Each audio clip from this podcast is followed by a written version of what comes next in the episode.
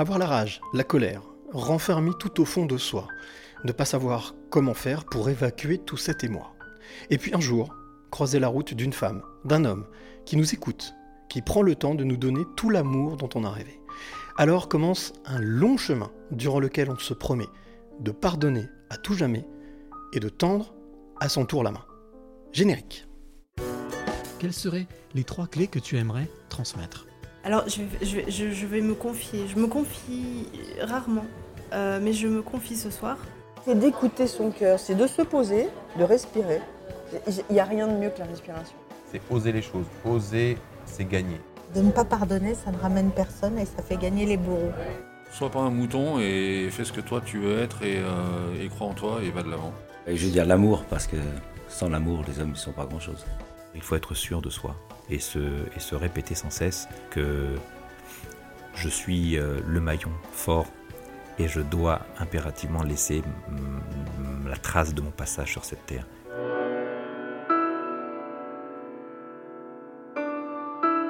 Les passeurs de clés, épisode 100. C'est la centième. Et qu'est-ce que je suis content d'être ici, au Philantrolab, euh, dans le 5e arrondissement, rue de la Bûcherie, une toute petite rue que je connaissais pas du tout, qui est juste en face de la cathédrale Notre-Dame, pour être ici avec donc la centième invitée euh, des passeurs de clés en 3 ans, centième. Vraiment, même moi, on m'aurait dit, j'y aurais pas cru. En tous les cas, nous y sommes. Ça y est, toi aussi, tu es avec nous qui écoutes ce podcast. Et je peux te dire que si tu t'imagines encore que tout est impossible, alors là, tu vas te rendre compte que justement, avec notre invité d'aujourd'hui, tout est possible, à condition de le faire avec le cœur, si je me trompe pas. Mais on va en discuter avec donc notre invité de cette centième qui s'appelle Frédéric Bedos, Euh, journaliste, réalisatrice, mais surtout à la tête d'un projet énorme qui s'appelle le projet Imagine. On va en parler bien entendu avec elle, on va parler de son parcours, on va parler de, de ce qu'elle fait, pourquoi elle le fait, comment elle le fait. Et puis il y aura des, des petites surprises, voilà, comme ça, droite à gauche, avec bien entendu, à la fin de ce podcast, hors antenne, hors podcast, je lui remettrai sa clé de centième passeuse de clé. Et je suis vraiment profondément très heureux d'être ici, dans ce bâtiment magnifique. On aura l'occasion aussi d'en parler un petit peu avec Frédéric là dès le début de ce podcast. Euh, mais avant tout, pour préciser, comment est-ce que j'ai fait connaissance de Frédéric? Ben, C'est très simple. J'étais au mois de juin à Lyon à la remise d'un trophée, Lyon étant ma ville, à la préfecture. Et puis ben, je suis allé voir Frédéric pour lui poser la question. Je lui ai dit, ben, est-ce que tu serais d'accord pour participer? Il s'est passé neuf mois. On peut, appeler ça une gestation, pourquoi pas. Mais on se retrouve. Et ce que j'apprécie, c'est que Frédéric a tenu sa parole. Et ça, c'est important à mes yeux. Ça fait partie des critères pour moi des, des éveillés, justement, de ce podcast. Alors, Frédéric, ben, si tu la connais pas, tu tapes sur internet, tu verras son visage, tu la connais forcément, tu l'as déjà vu. Mais surtout, c'est une personne que moi j'ai découvert à la première poignée de main quand on a discuté, que j'ai trouvé sensible, à l'écoute, euh, vraiment très à l'écoute. Et ça fait partie des critères pour moi des, des éveillés, justement. C'est pour ça qu'elle est dans ce podcast. Et quand on regarde dans les yeux de Frédéric, puisque c'est ce que je dis toujours, c'est la porte vers l'âme. Eh bien, on voit quelqu'un d'empathique, quelqu'un, je l'ai dit, d'à l'écoute, quelqu'un aussi de, avec la volonté de vouloir apporter sa pierre à l'édifice, comme disait Feu Pierre Rabhi, de faire son geste de colibri. Et justement, le colibri, c'est le symbole de la, du projet Imagine. C'est pour ça que je suis vraiment très heureux de recevoir dans cette centième, et oui, centième, tu as bien entendu, centième des passeurs de clés, Frédéric Bedos. Bonjour Frédéric. Bonjour Cyril. Alors déjà, merci de m'accueillir ici. Euh, dans, quand tu es rentré, je t'ai dit presque une de tes maisons, parce que tu, tu y passes du temps forcément. Oui, forcément. Alors un peu moins que mes équipes et, et que ma secrétaire générale qui, heureusement, gère justement au quotidien les équipes. Moi, je, je bouge beaucoup. Tu vois, on s'est rencontrés à Lyon, donc Mmh. euh, voilà, j'étais pas au bureau ce jour-là. Euh, je bouge beaucoup, mais c'est vrai que c'est ici notre QG et on a une chance folle d'être dans un lieu historique. Euh, effectivement tout près de, de Notre-Dame, Notre-Dame qui a ému le cœur du monde entier euh, lors de l'incendie. Et, euh, et donc on a emménagé ici justement euh, pas loin euh, de, de- du moment de incendie. Et donc c'est un lieu qui appartenait à la ville de Paris, mais qui peu à peu tombait un peu en décrépitude parce que il, voilà, il avait besoin d'être entretenu et pour cela il fallait, il fallait des sous. Et c'est un monsieur, un Français euh, riche, qui s'est dit qu'il avait envie d'avoir un lieu dédié à la promotion de la philanthropie au fait, au geste de donner, d'être généreux. Et il a jeté son dévolu sur ce lieu. Il a fait une espèce de partenariat public-privé avec la mairie de Paris. Et donc, il a entièrement rénové ce lieu qui, euh, quand je dis c'est un lieu historique, c'est aussi là que qu'ont eu lieu les premières euh, dissections d'Ambroise Mmh, Paré. c'est vraiment un lieu exceptionnel.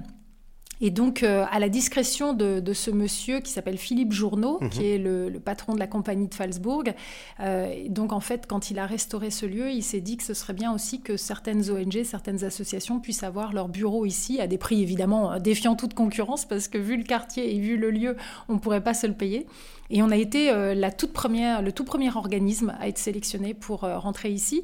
J'ai trouvé que c'était assez logique parce qu'on est la seule ONG d'information au monde, donc euh, promouvoir les valeurs qui nous permettent d'être généreux, bah, vra- vraiment c'est au cœur même de l'ADN du projet Imagine. Quoi. Alors justement, juste en quelques mots, pour celle ou celui qui nous écoute puisse s'immerger avec nous pendant cette petite heure qu'on va avoir ensemble, comment est-ce que tu le décrirais avec tes yeux? Là, on est dans une salle avec euh, toute blanche, enfin blanc cassé, avec un magnifique tableau, parce que je crois que Philippe Journeau est passionné d'art, hein, c'est ça? Oui, c'est vrai que non seulement il a fait une, une rénovation qui est vraiment exceptionnelle de qualité, hein, parce que rénover, ça coûte très cher Mhm. et ça demande beaucoup de goût, beaucoup de soins. C'est beaucoup plus facile de partir de zéro et de construire à neuf. Mais ça a un autre cachet, évidemment. Et, et donc, euh, il a, en plus de cette rénovation, euh, mis des œuvres d'art un petit peu partout. Euh, et on sent à quel point c'est un lieu qui lui tient à cœur. Alors pour nous qui, qui sommes dévoués d'une certaine manière, euh, les ONG, les associations, euh, quand on n'est pas dans le privé, on sait que toute l'énergie qu'on donne va pas nous enrichir a priori. Donc c'est un peu quand même un sacrifice. Et bien le fait de pouvoir venir dans un lieu magique comme celui-là, ça vient un petit peu mettre du baume au cœur. Et ça, ça, c'est aussi le signe que ce que l'on fait a de la valeur.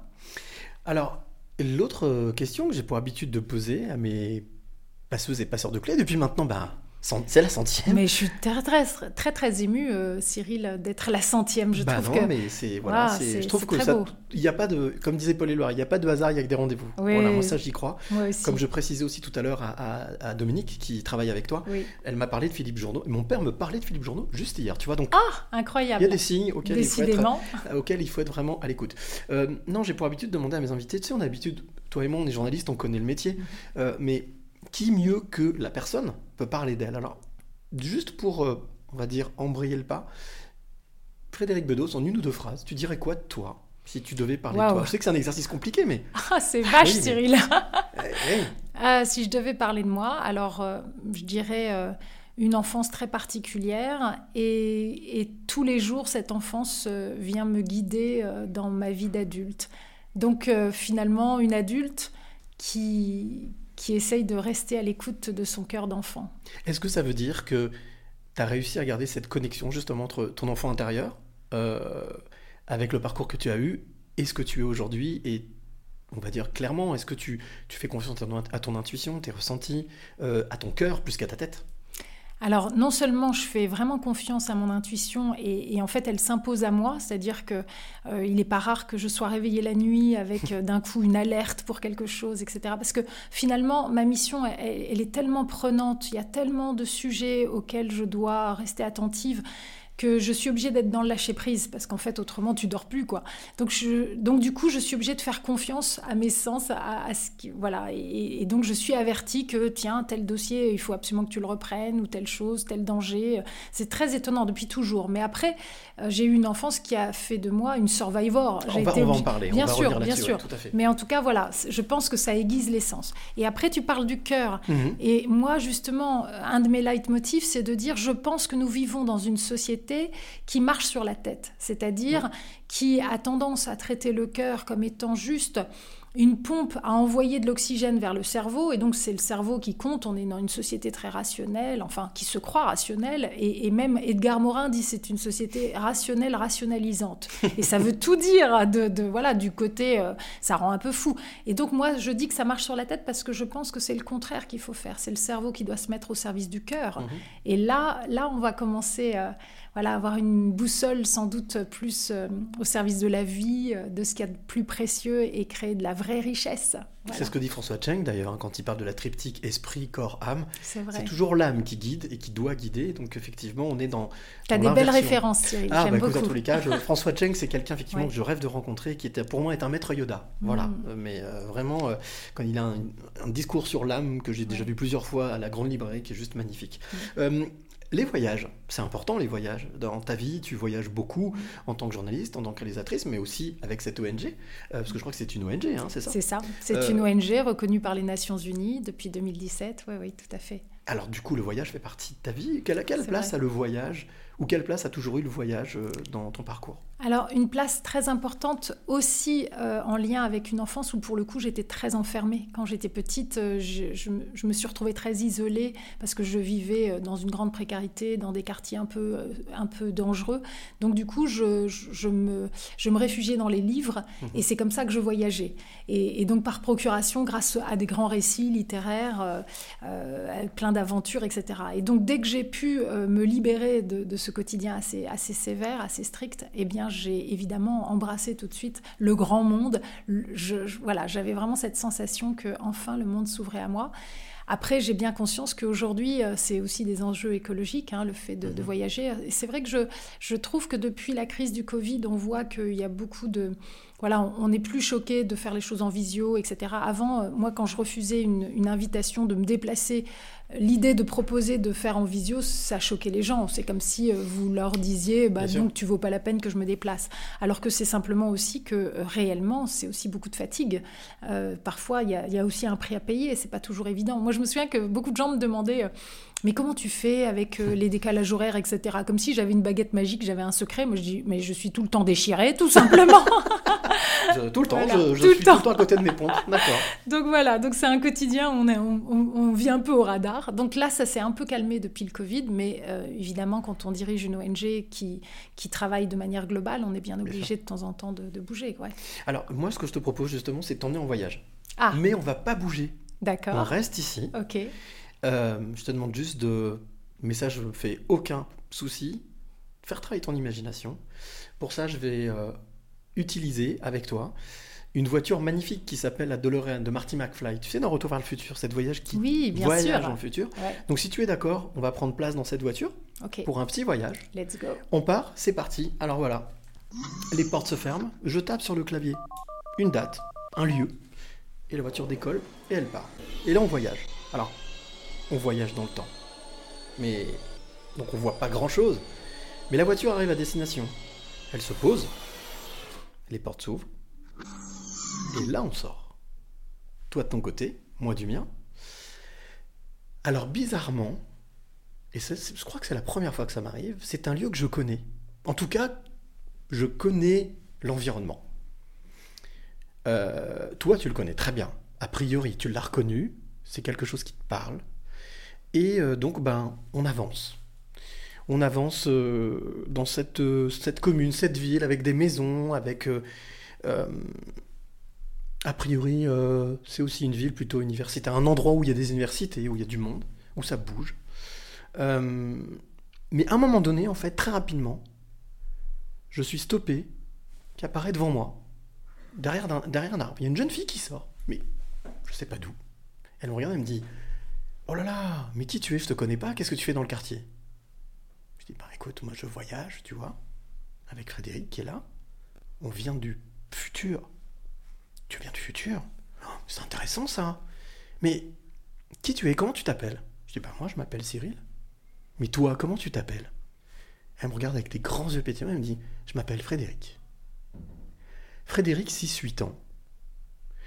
Est-ce que c'est. Tu te souviens qui était cette, euh, cette petite jeune fille qui, j'ai l'impression, était déjà espiègle, pétillante Euh, Voilà, Frédéric, 6-8 ans. Quel est ton souvenir? Waouh. Mais qu'est-ce que t'as fumé, Cyril, avant de de Rien venir du tout. ici Je suis d'état naturel. C'est génial. Écoute, euh, Frédéric, 6-8 ans, elle est ballottée entre deux familles. D'accord. Elle a sa maman, sa maman biologique qui s'appelle Jeanne, Mhm. qu'elle aime énormément, euh, mais qui euh, petit à petit est en train de s'enliser dans la maladie mentale. Donc euh, Frédéric, elle est en train de devenir la maman de sa maman. Donc elle est obligée de, de quitter euh, les habits de, le- de la petite enfance, de l'innocence, euh, de l'insouciance, pour finalement endosser des responsabilités qui sont plus grandes qu'elle.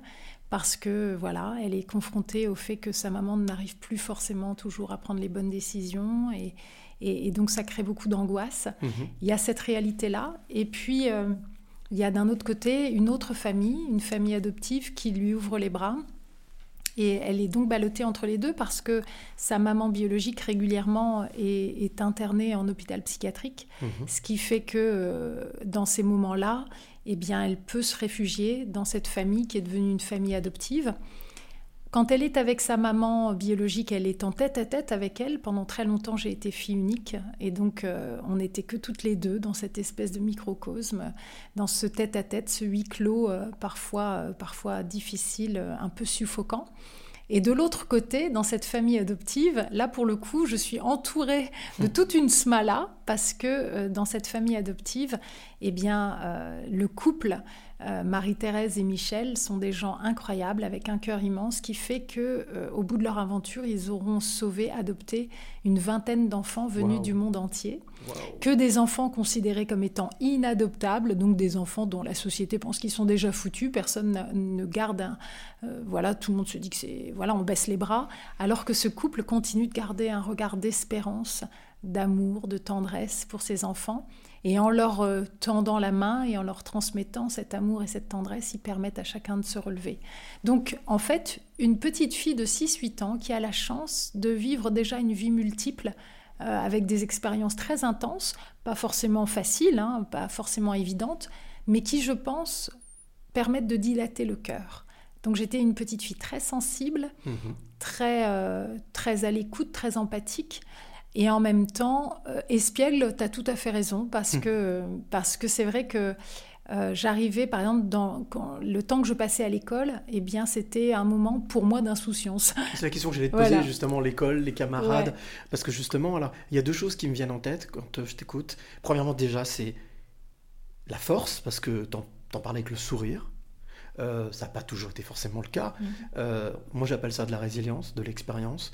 Et puis, il y a aussi euh, cet aspect, j'allais dire, garder le contrôle, être une éponge, et en même temps être l'adulte qui ne devrait pas l'être. Euh, comment est-ce que comment est-ce qu'on traverse ça justement après dans l'adolescence, dans les dans l'âge jeune adulte? Est-ce que on fait avec? Ou est-ce qu'on apprend justement à à se redécouvrir quand même malgré tout grâce à cette famille adoptive Euh, On est euh, au début, même fin, fin des années 70, début des années 80, on est en France. Et dire que des enfants sont non adoptables, c'est violent quand même.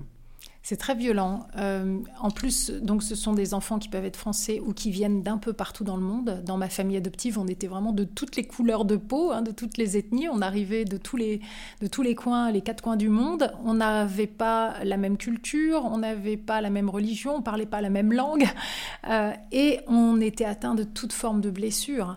Euh, Il y a trois raisons principales qui peuvent faire qu'un enfant peut être considéré comme étant inadoptable. C'est des enfants qui sont trop âgés. Les gens euh, veulent adopter des, des tout, des tout petits bébés ou Mhm. des tout petits enfants.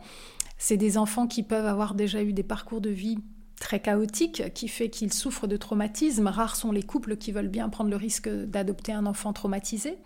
Et on les comprend, hein, c'est pas simple l'adoption.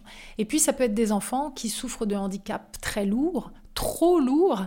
Et la réalité, c'est que c'était souvent un petit peu de tout ça à la fois. Et donc chaque fois que mes parents croisaient le chemin d'un enfant qui était dans cette situation inextricable, ils avaient le cœur brisé, ils disaient on peut pas le laisser de côté, on le prend. Et c'est comme ça que peu à peu la famille s'est agrandie. Mhm. Donc mes parents adoptifs étaient fous, mais pas au point de l'avoir prévu. C'était vraiment de l'imprévisible. C'est Ouais. drôle, tu dis mes parents. Oui, J'ai oui. capté ça et ce qui est vraiment, tu arrives à dissocier vraiment, c'est-à-dire que je pense qu'il a fallu, c'est le temps hein, qui a fait ça, mais euh, euh, cette euh, situation euh, euh, bivalente avec une, Mhm. euh, en fait presque, presque, ça peut presque même être dissociatif, avoir deux identités. Comment est-ce qu'on arrive à l'âge adulte justement Alors euh, l'école, le collège, le lycée, tout ça euh, déroule un petit peu euh, avec euh, peut-être euh, malgré une petite timidité, mais une espièglerie, un contact avec les amis. Les amis à l'école, c'est quelque chose d'important pour toi à ce moment-là? Oui, alors j'ai- toujours eu plein plein d'amis. Euh, je pense sans doute à cause de cette empathie. J'avais un petit côté, euh, un cœur d'assistante sociale, quoi. Les colliers perdus, dit. Oui, Voilà, ouais. ah, c'est bien, Mm. c'est bien, je connaissais pas.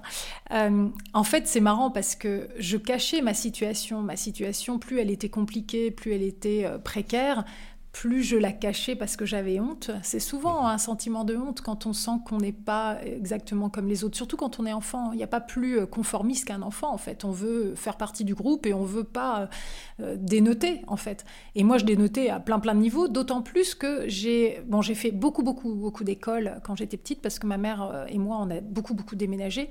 Donc, j'avais très peu de stabilité à ce niveau-là. Euh, et, en fait, j'étais brillante à l'école, mais parce que je pense que c'était un lieu de refuge pour moi. Mhm. C'est-à-dire que finalement, je trouvais ça zen à l'école par rapport à ce, que, à ce que je vivais au quotidien avec ma maman, avec euh, une situation qui était parfois dangereuse, euh, parfois limite. Et, donc, j'avais l'impression d'être protégée pendant ces quelques heures à l'école. Donc, pour moi, ça ne me posait pas de problème. Donc, je, mhm. Donc j'étais assez brillante et donc après je me suis vite retrouvée dans des écoles privées un peu bourgeoises parce que les, les professeurs, les directeurs d'école étaient touchés par ma situation et comme ils voyaient que j'avais des notes excellentes, ils, bah, ils m'ouvraient la porte. Donc je me retrouvais avec un décalage encore plus grand au niveau de la classe sociale, au niveau des moyens. Je me retrouvais avec des, des, des, des petites filles, des petits garçons euh, très gâtés par la vie. Et je voulais surtout pas qu'ils sachent que moi, par contre, hmm. j'étais euh, vraiment une enfant du quart-monde, comme on disait à l'époque. Euh, et il y a eu des moments où j'allais à l'école avec des poux, avec la gale, bah, je voulais pas qu'on s'en rende compte. Donc j'ai dû apprendre à être très habile dans ma manière de me présenter, de, de parler. Mais c'était encore une fois euh, pas de l'hypocrisie ni rien, c'était une manière de survivre. De te protéger aussi peut-être, aussi de te protéger? Bah oui, oui, tout à fait. Mais il n'empêche que c'est très intéressant parce que ça veut dire que très jeune j'ai mhm. eu, j'ai expérimenté ce que c'est que de se construire un masque, que de faire en sorte, euh, voilà, de, de, trouver son chemin dans la vie euh, pour faire en sorte d'être accepté dans le groupe. Mais du coup j'ai un cœur tout particulier pour les marginaux, les marginalisés qui n'ont pas forcément l'énergie de, de se construire ce masque et qui du coup n'arrivent pas à trouver leur place parce que je sais aujourd'hui que le but c'est surtout qu'on fasse tous tomber les masques, mhm. qu'on mette beaucoup trop d'énergie, de, de, temps, etc. Et quel stress euh, parce qu'en même temps on se sent illégitime et on a peur qu'un jour euh, on, on, se rende compte qu'en fait euh, que les masques tombent. Et donc alors qu'en vérité si on réussit à construire une société qui nous permet d'être nous avec toutes nos fragilités, nos limites, mais en fait, ça fait partie de notre condition humaine. Et la réalité, c'est que aussi, c'est ça qui fait notre beauté c'est finalement, est-ce qu'on est vraiment touché par euh, le plus fort de la classe, etc.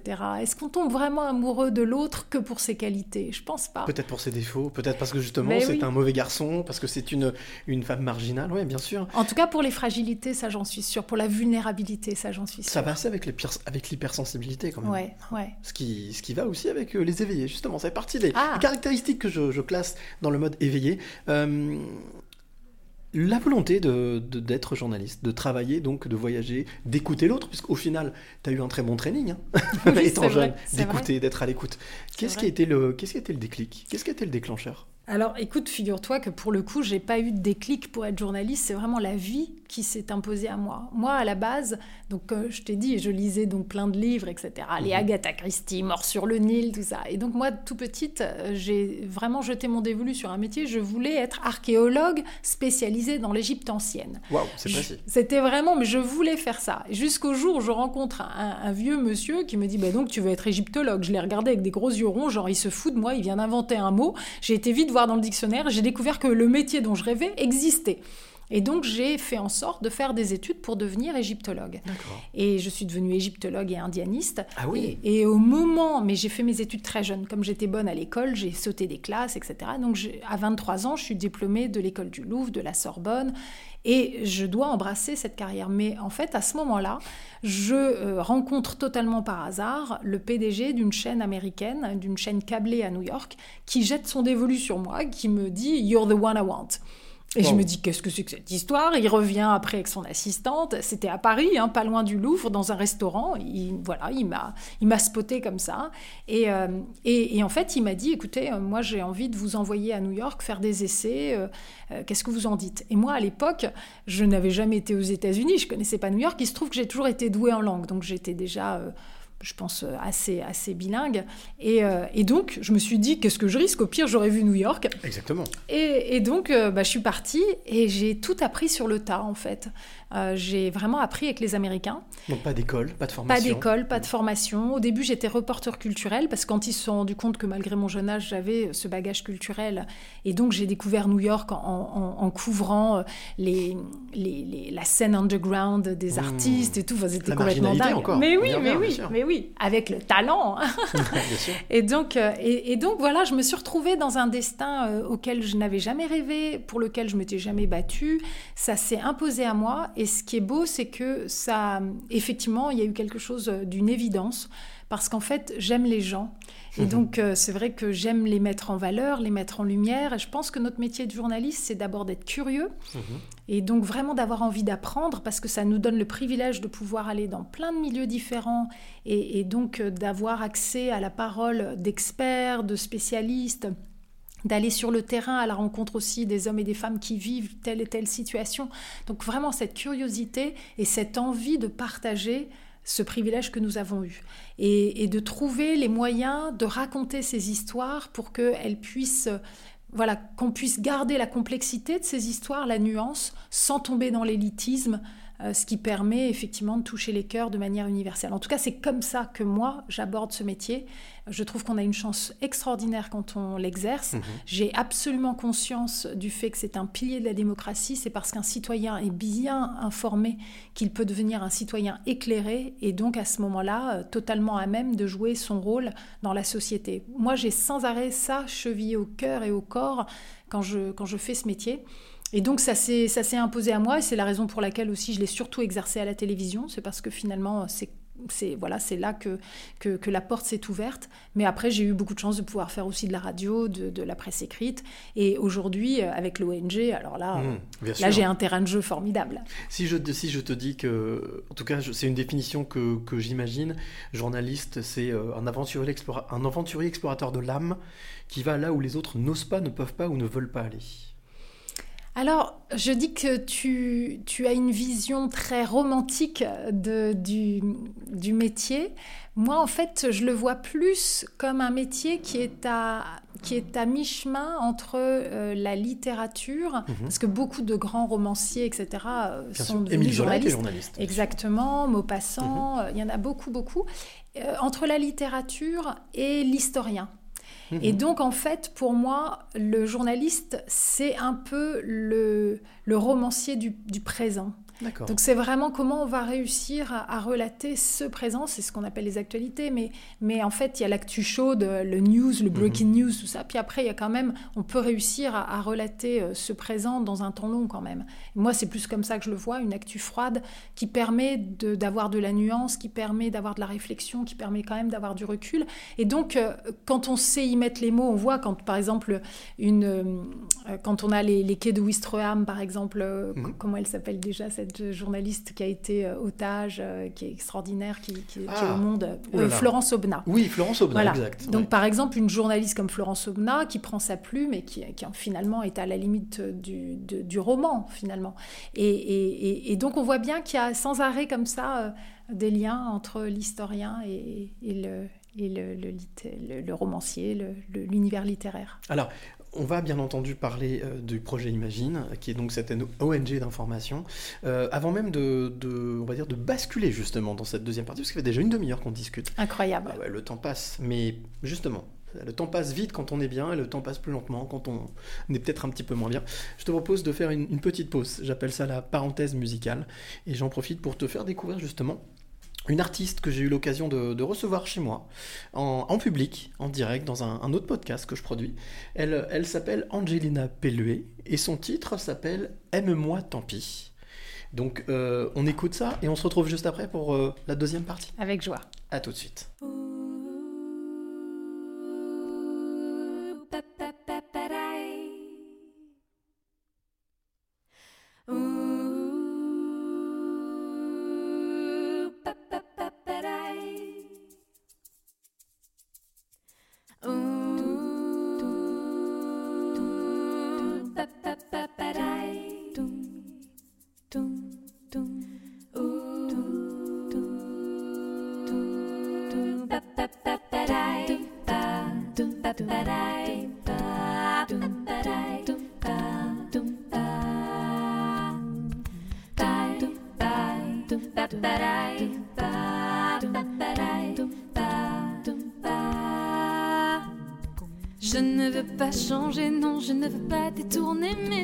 Ces gens-là. Je ne veux plus valser en dessous de toi.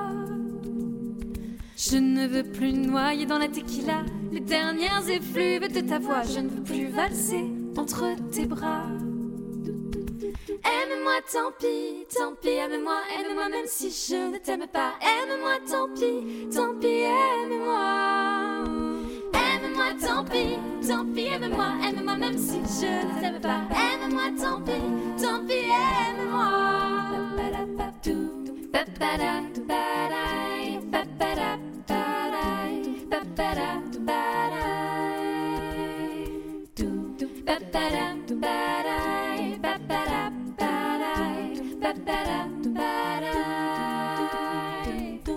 ne veux pas laisser le bout de mes doigts sortir de la cage que tu as faite un peu trop petite pour moi.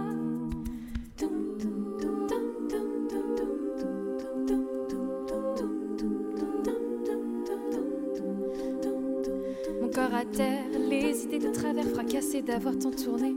La chaleur amère de ton odeur sur la mienne, je viens enfin de l'oublier. Mon corps à terre, les idées de travers fracassées d'avoir tant tourné. La chaleur amère de ton odeur sur la mienne, je viens enfin de l'oublier.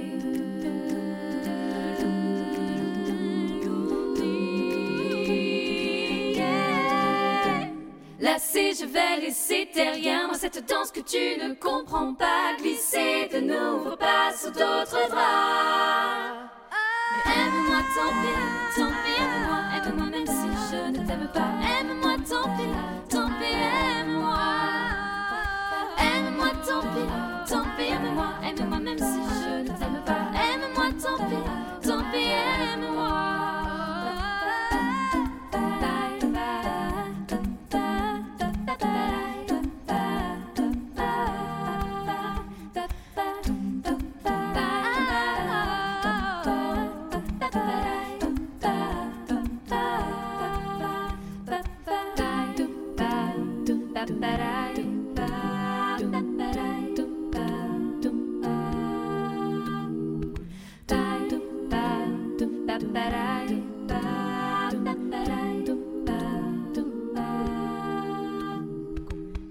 Et voilà, elle s'appelle Angelina Pelluet, ça s'appelle Aime-moi tant pis. C'est une artiste que j'ai eu l'occasion de voir en live, de vraiment de jouer trois morceaux. J'organise un petit podcast une fois par mois dans mon appart, en public, en direct. Et donc euh, les gens étaient stupéfaits parce qu'elle joue tout en clavier, aux voix. Elle fait tout toute seule. Alors je sais pas ce que ça t'a inspiré. J'ai vu par contre une Frédéric qui écoutait, vraiment, qui était attentive aux Ouais. paroles, à la musique. Oui, surtout euh, à l'atmosphère que ça dégage. Je trouve que, tu vois, j'aurais pas du tout imaginé qu'elle faisait tout toute seule. Alors là, je suis vraiment impressionnée parce qu'il y a quand même un aspect très polyphonique euh, dans ce Oui. qu'elle fait. Euh, elle est très talentueuse, il n'y a, il y a aucun doute là-dessus. Après, euh, aime-moi tant pis, c'est tout un programme. voilà, mais écoute, en tous les cas, il y avait rien de, y a rien de téléphoné à chaque fois. hein. On est d'accord, on n'a rien préparé ensemble. On est d'accord. Voilà. Alors, on va Sans parler- filet. Sans, exactement, sans filet. Alors, on va parler de, de cette ONG, justement, de- du projet Imagine, avec, je le disais tout à l'heure, ce petit colibri à la Pierre Rabhi. Euh, comment, comment est venue l'idée, justement, de, de ce, de ce projet? Du projet Imagine Mm, mm, mm. Alors l'idée, en fait, c'est un peu le puzzle de ma vie, le projet Imagine. C'est-à-dire que, comme tu l'as compris, je me suis retrouvée dans les médias, propulsée dans, dans ce monde-là euh, un peu par hasard, même si moi aussi, je pense qu'il n'y a pas de hasard mais que des rendez-vous, à la manière des lois, hein, tu, tu l'as cité tout à l'heure. Euh, et donc, après une bonne vingtaine d'années dans les médias, un peu partout dans le monde, à exercer ce métier fabuleux, j'ai été rattrapée par mon histoire d'enfance. Donc on est en 2008 quand je me suis posé des questions d'ordre professionnel, c'est-à-dire j'ai commencé à porter un regard critique sur le monde des médias d'aujourd'hui, surtout sur celui de la télévision, parce que c'est le média que je connais le mieux, mais c'est aussi le média le plus influent, hein, celui qui a, le, plus de conséquences euh, dans l'esprit de la société, dans l'esprit des gens. Et j'ai forcé de constater que la violence a envahi les écrans. J'ai vu arriver tout ce qui est télé-réalité, ce genre de choses qui quand même se basent sur euh, des règles du jeu qui sont humiliantes. Euh, et donc ça, ça traduit un certain esprit. Et puis euh, l'arrivée aussi des chaînes d'infos en continu. Moi, je, je- je me frottais les mains en me disant c'est formidable, on va avoir du temps pour pouvoir creuser les sujets, pour aller dans plus de complexité. Et puis malheureusement, on se retrouve plus face à un robinet euh, intarissable qui, qui, vient brasser de plus en plus, non pas euh, des idées, du, des faits, mais plutôt de, de l'opinion. Et on voit à quel point ça, ça vient mettre de l'huile sur le feu, c'est mhm. sans arrêt, c'est toujours plus de sensationnalisme, de caricature. Euh, il faut la petite phrase assassine, donc ça veut dire que ça met en exergue celles et ceux qui finalement sont les plus vulgaires, les plus provocateurs et, ça met dans l'ombre encore plus qu'avant celles et ceux qui sont constructifs, qui peut-être viennent avec euh, quelque chose de plus intelligent et, donc peut-être moins facilement saisissable. Et, donc voilà, il y, a tout ça, ça, a été une pente comme ça descendante. Et au fur et à mesure, eh bien, je me suis dit, mais en fait, ces médias qui sont de plus en plus puissants, dans lesquels on injecte de plus en plus de très gros moyens, sont de plus en plus au service de la peur. Et donc ils diffusent à grande échelle la peur dans les cœurs, dans les esprits. Or la peur, c'est la pire des conseillères. La peur, c'est ce qui va faire qu'on va se replier sur soi, qu'on va stigmatiser l'autre, surtout celui qui est différent de soi, qu'on va euh, chercher des boucs émissaires et, in fine, on va bâtir des murs qui nous séparent. La peur nous déshumanise. Mmh. Donc, il était hors de question, au moment où je réalise ça, il est hors de question que je donne mon temps, mon énergie euh, au service de la peur. Donc à ce moment-là, je me pose vraiment des questions qui deviennent existentielles pour moi, de me dire mais de quelle manière je peux revisiter mon métier pour le réaligner avec les valeurs qui m'habitent? Et au moment où je me pose ces questions aussi autour de, des valeurs qui m'habitent, eh bien évidemment, j'ai toute l'histoire de mon enfance qui remonte à la surface. Une enfance dont j'avais très rarement parlé euh, pendant toutes ces années où j'étais médiatisée, et une enfance un peu particulière. On a commencé un peu à lever le voile là-dessus, mais c'est sûr que quand on a été élevé dans une famille qui, qui en soi était comme un concentré du monde sous un même toit. Mhm, oui, c'est ça. C'est vraiment ça. Et, donc, qu'est-ce que j'ai appris de cette enfance? Euh, J'ai appris que nous, entre frères et sœurs, on avait tout qui nous sépare finalement. On était extrêmement différents les uns des autres. Et en plus, on arrivait tous avec toutes ces blessures, avec ces traumatismes. Donc, on arrivait extrêmement blessés. Et nous vivons dans un monde blessé. Nous sommes toutes, toutes et tous des êtres blessés, quel que soit notre parcours, notre situation. Évidemment que la vie n'est pas un fleuve tranquille et qu'on a des épreuves et qu'on a. Donc, on est bourré de cicatrices. Mais plus on est blessé, plus c'est difficile de s'approcher les uns des autres. Un animal blessé, vous ne mhm. pouvez pas vous approcher de lui, il a peur. Eh bien, cette agressivité, elle vient de nos peurs. Et donc, de quelle manière bâtir des ponts? On voit bien qu'aujourd'hui, ce sont surtout des murs qui, se, bâtissent de manière exponentielle partout dans le monde. Comment bâtir des ponts? Comment aller à la rencontre les uns des autres? Et, donc, quand je repense à l'histoire de ma famille, nous étions tous très blessés et pourtant nous avons su dépasser nos peurs, nous avons su nous approcher les uns des autres, apprendre à nous rencontrer, à, nous écouter, à nous accueillir, jusqu'à apprendre à nous aimer pour faire famille. Mhm. Et donc, c'est véritablement ça le but aujourd'hui. C'est qu'est-ce qu'on va faire passer comme message pour comprendre que aujourd'hui, il est temps de faire famille humaine. Il faut bâtir la grande famille humaine. Et donc c'est vraiment avec cet esprit-là que je me suis dit, mais en fait, des gens comme mes parents, ce sont des héros, mes parents adoptifs. Et je me suis dit, eh bien, des héros de cette trempe, il y en a partout dans le monde. Mhm. Ils sont bien plus nombreux qu'on ne le pense. Ils n'ont pas tous forcément adopté 20 mômes, mais ils s'attaquent tous à des problèmes bien concrets sur le terrain. Et je me suis dit, eh bien, une autre manière de faire du journalisme, c'est d'éclairer tous ces grands enjeux du monde, les problématiques. On n'est pas là pour faire un journal des bonnes nouvelles, hein, certainement pas éclairer tous ces enjeux du monde, mais avec espérance, mhm. notamment en mettant en lumière ces hommes et ces femmes qui s'y attaquent à ces problèmes et qui, tous les jours, réussissent à, faire bouger les lignes, réussissent à trouver des alternatives qui changent très concrètement la donne.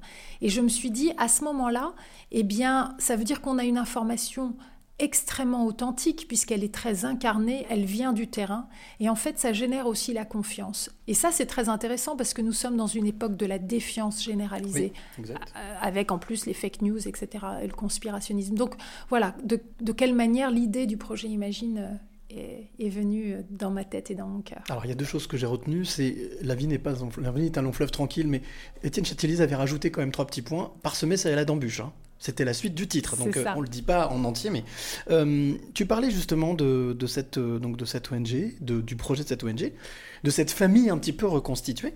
Je, viens généralement à la rencontre de mes passeuses et de mes passeurs avec des cadeaux. C'est normal. Quand on vient en visite quelqu'un, on vient avec des cadeaux. Ces cadeaux, je les appelle les questions de l'invité surprise. Alors, première question, est-ce que tu es d'accord pour écouter la première de ces questions? J'en ai trois. La première de ces questions, et deuxièmement, d'y répondre si tu peux. Eh ben, j'essaierai. Et là, tu m'as tendu, c'est même plus une perche. C'est bon, on y va. Bon, Frédéric, bonjour. Ben, je suis bien contente d'être euh, en relation comme ça, mais j'aurais juste voulu me poser une question, une petite curiosité. Euh, pourquoi s'intéresser à Parentibus, qui est une aventure tout à fait locale, euh, très restreinte, enfin sur un département euh, quelquefois peu considéré, euh, la Manche, un joli département, mais pourquoi cet intérêt pour Parentibus? Parce que ça n'existe que dans la Manche et ça m'intéresse de savoir ce qui a retenu l'attention sur cette association et cette initiative qui me tient fort à cœur. Voilà, elle s'appelle Catherine de la Hougue. Catherine, j'ai eu l'occasion de l'avoir au téléphone. J'ai fait aussi un court podcast qui s'appelle Un jour une clé avec elle. Et quand je l'ai appelée, elle m'a dit Ah, mais oui, carrément, je pose une question. Donc voilà. Qu'est-ce qui fait que, par exemple, ce genre de projet, Parentibus, peut faire partie de la famille, justement, euh, euh, eh bien du, de- de- du projet Imagine Ah, hop, je vais mettre le micro. C'est mieux avec le micro.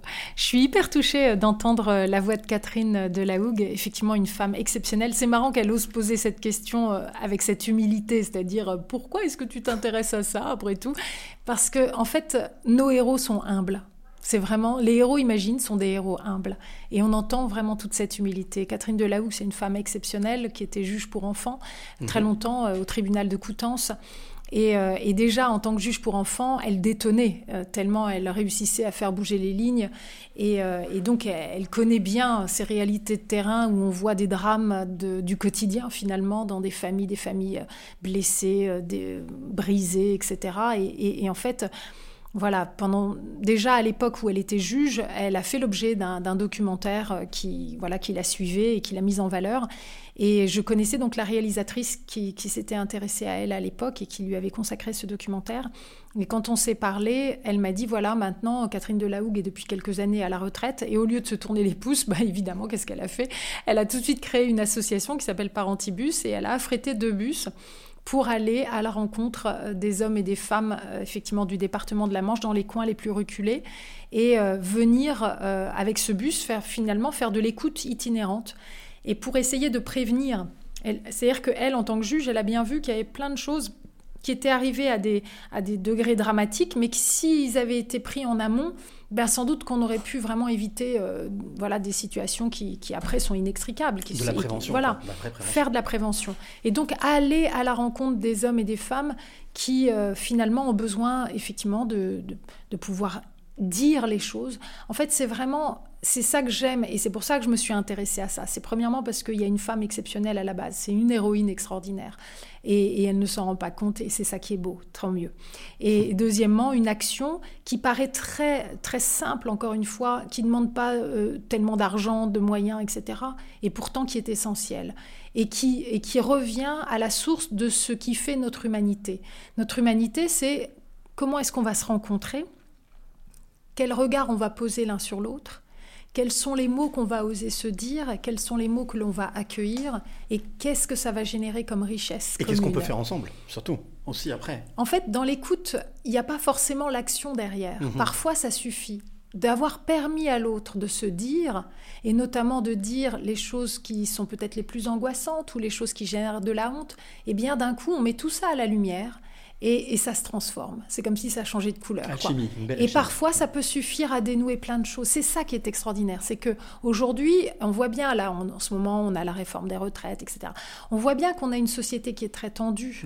Et, et on croit tout le temps que ça demande des milliards, qu'il faut faire des, des trucs un peu à la porte-pièce, etc., très généralistes, etc. Et alors que moi, je crois au sur-mesure. Alors ça peut paraître là aussi euh, euh, très euh, utopique et, et très difficile à mettre en place. Je ne crois pas. C'est une question simplement d'état d'esprit. Et on en revient à ce qu'on disait avec la rationalité rationalisante, ou alors on met le cœur au service du cerveau. Et c'est ce que tu, c'est ce que tu conseilles, c'est ce que tu. en tout le tu- cerveau au service du cœur. Pardon. l'inverse, bien sûr. Puis moi, je continue, j'enfonce le clou. Alors, j'ai une deuxième question. Tu sais, là, je t'ai dit, c'est la centième. Donc Ouais. là, on va faire, là, je vais faire quelque chose que j'ai jamais fait. Tac. Voilà. Et la question, elle est là. Donc, je vais demander à Dominique de venir jusqu'à moi et de te poser la question Oh. qu'elle a envie de te poser. Et on voit. D'accord, ok.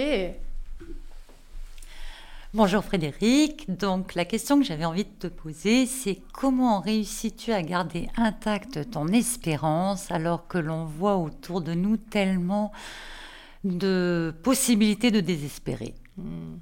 Quelle belle question. Et voilà, et c'est Dominique donc, euh, qui Ouais. collabore avec toi. Exactement, Euh, c'est une perle, Dominique, c'est madame.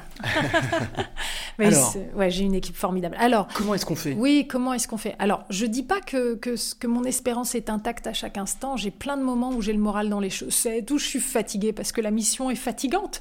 Euh, moi, j'ai coutume de dire, euh, il y a toujours un prix à payer, quelle que soit la mission que l'on se donne, quelle que soit. Enfin, il y a un prix à payer. Il faut pas, faut pas faire de l'angélisme. Faut pas croire que. Mais puisque quelle que soit l'action que l'on choisit, il y aura toujours un prix à payer, on va y laisser un peu de peau, quoi. Alors choisissons bien la mission euh, sur laquelle on va mettre toutes nos forces, choisissons celle dont on sait qu'elle vaut la peine.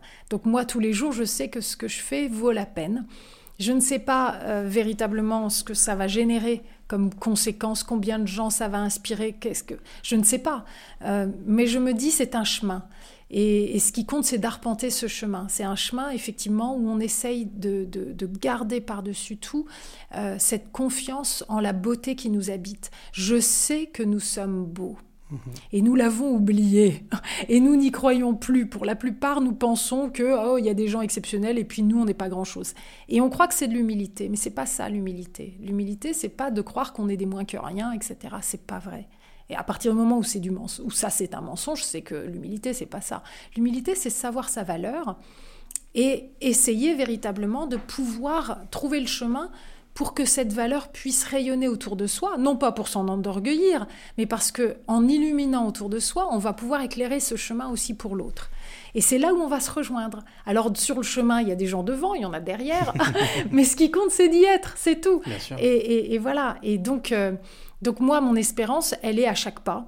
Euh, Il y a des jours où franchement, c'est vraiment dur, mais après, à chaque fois, je regarde autour de moi et à chaque fois que je commence à échanger avec telle ou telle personne, je vois cette beauté se révéler en elle. Et, et en effet miroir, je sais que cette beauté m'habite aussi. Nous sommes exactement de la même espèce, nous sommes de la race humaine. C'est ça. Hein? C'est pas mal, non? Dis, dis les- l'égyptologue. Exactement. La réponse te convient, Dominique Bon, je, crois qu'on discute même pas. J'ai une troisième et dernière question avant de, de passer à la fin de ce podcast. Euh, je te propose de l'écouter et d'y répondre si tu veux bien. Je vous ai connu à travers différents médias et j'ai eu le grand plaisir de vous voir lors de votre intervention à la diversité et entreprise à Lyon en date du 15 juin. Vous avez une histoire incroyable, vous êtes une femme de cœur, de défis et d'action. Et je voudrais savoir à quand la réalisation d'un film retraçant le parcours inspirant de Frédéric Bedos. Merci pour ce partage. Bonne interview. Je suis Christian, entrepreneur à Lyon. Voilà. À quand un grand documentaire ou un grand film sur le parcours de Frédéric Bedos Alors, tout de suite, je te rassure, l'idée, c'est pas de, savoir, euh, euh, justement, tu parlais d'humilité, mais justement, je pense que ton parcours peut aider, peut intéresser, peut aussi, euh, j'allais dire, inspirer. Est-ce que c'est quelque chose qui, qui te traverse l'esprit ou est-ce que c'est quelque chose que tu, une énergie que tu mets au quotidien dans ce que tu fais? Alors écoute, en fait, euh, c'est tout à fait en, en écho avec euh, la démarche que j'ai eue quand j'ai écrit le livre qui raconte l'histoire de, de mon enfance notamment, euh, qui s'appelle La petite fille à la balançoire. À l'époque, c'est vraiment les maisons d'édition qui m'ont demandé de faire ce livre et, et j'ai renaclé pendant des années en disant non mais au secours, etc. Parce que c'est pas, c'est pas facile de Mmh. se raconter. D'autant plus quand en fait, une grande partie de mon enfance, j'ai justement planqué les choses, je les ai cachées, Mhm. j'avais honte. Donc c'est pas, même une fois adulte, et même si on, on, on y com- on comprend mieux le parcours et on sait qu'on est responsable de rien, mais il n'empêche, c'est pas si simple d'un coup de se dire, allez hop, je découvre le poteau rose. Une forme de pudeur C'est ça, et, et puis voilà, ça veut dire qu'il faut vraiment dépasser cette honte d'avoir été une petite fille qui a voilà, qui n'était pas euh, qui était pas dans la norme. C'est pas si simple. Donc déjà, j'ai dû prendre beaucoup sur moi pour faire euh, pour faire ce livre. Après, j'ai été émerveillée de, de la réaction de, de plein plein de gens, de plein de témoignages.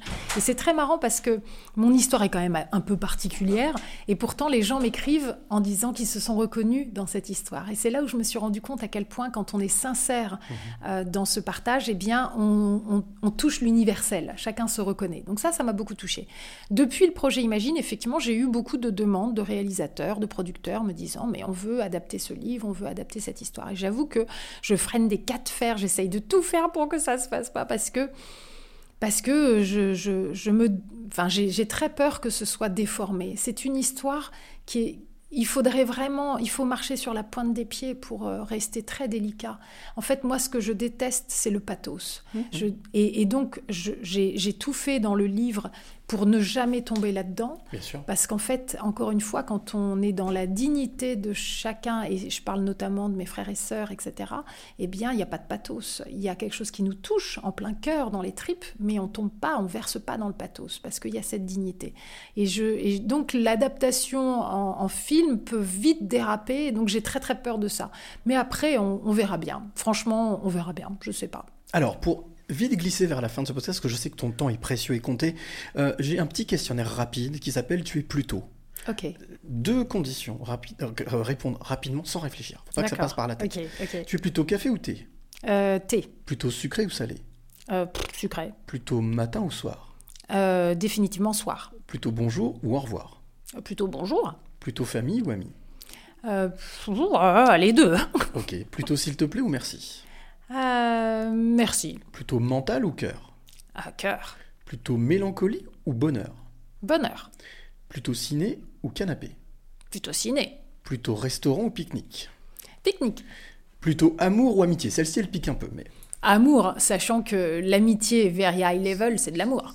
Plutôt ombre ou lumière? Lumière. Et plutôt cadenas ou clé? Clé. Eh bien, ça tombe bien. Tu m'aurais dit cadenas, je me serais débrouillé. hein. Mais bon. Frédéric Bedos, pour cette centième, je suis venu ici jusqu'à au pour te poser cette question. Quelles sont les trois clés que tu as envie de donner ou transmettre à celle ou celui qui t'écoute maintenant? Oh my god.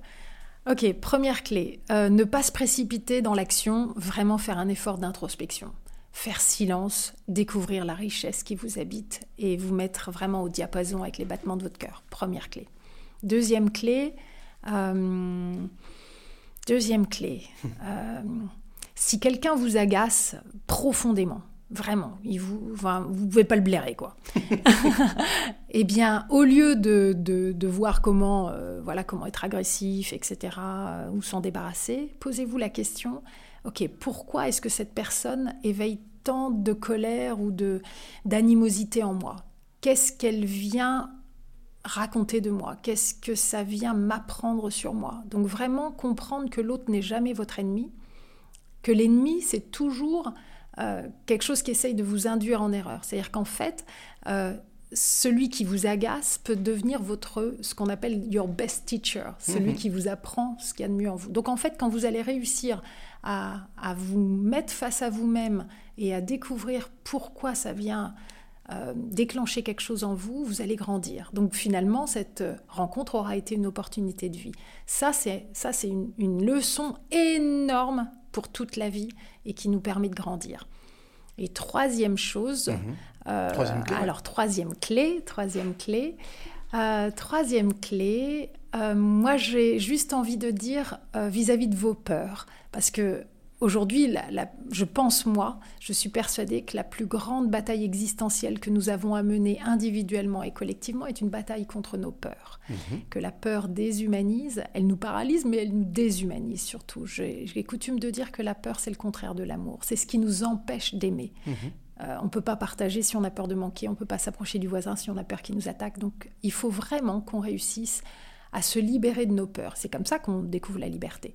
Mais c'est pas simple. Donc du coup, euh, moi je me dis toujours, voilà, on est dans un moment existentiel terrible où on a des enjeux euh, qui sont planétaires, le climat, l'environnement, la biodiversité, et on se sent tout petit face à ces enjeux. Essayons de les regarder autrement. Pour la première fois de l'histoire humaine, nous avons des enjeux qui viennent convoquer euh, le fait que effectivement nous avons un destin commun en tant que nation humaine. Donc encore une fois, c'est peut-être le moment euh, fatidique pour nous tous de participer à la plus grande aventure qui est celle de défendre le vivant pour qu'enfin nous soyons ensemble sur cette petite planète comme une famille humaine.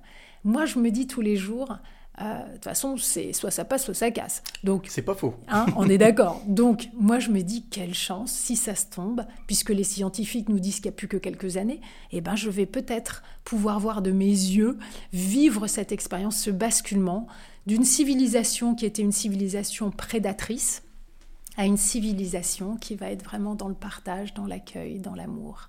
C'est pas beau ça? C'est magnifique. En tout cas, moi, je, je prends, je prends mon billet, hein, je monte sur le bateau. Moi aussi J'ai deux dernières questions à te Ouais. poser pour boucler ce podcast. Premièrement, tu parlais de héros, d'héroïnes tout à l'heure, justement. Quelle est la dernière personne, le dernier héros, la dernière héroïne qui t'a. Tu t'es dit, waouh Ah, là, en ce moment, c'est pas une personne. Moi, je suis épatée par les Iraniennes. Mhm. Euh, et, et- et vraiment, je me dis, euh, c'est- incroyable de voir comme à un moment, il y a un timing qui fait que ça y est, c'est fini, on ne supporte plus. Et parce que quel courage, quoi. Donc, euh, alors là, la dernière image, par contre, ça, j'ai trouvé ça chouette, c'est de voir les hommes iraniens qui mettent, qui mettent le voile en, en- en solidarité avec les femmes.